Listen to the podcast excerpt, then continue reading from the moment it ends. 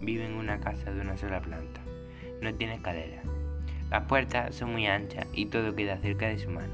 Tanto en la cocina como en el dormitorio no hay armarios altos. No tiene bañera, sino una ducha muy abierta con baldosas antideslizantes y una silla de plástico donde se sienta. Miguel vive solo y es informático. Trabaja cerca de su casa. Tiene una lesión medular causada por un accidente de coche que tuvo hace tiempo. Ahora utiliza una silla de ruedas para moverse.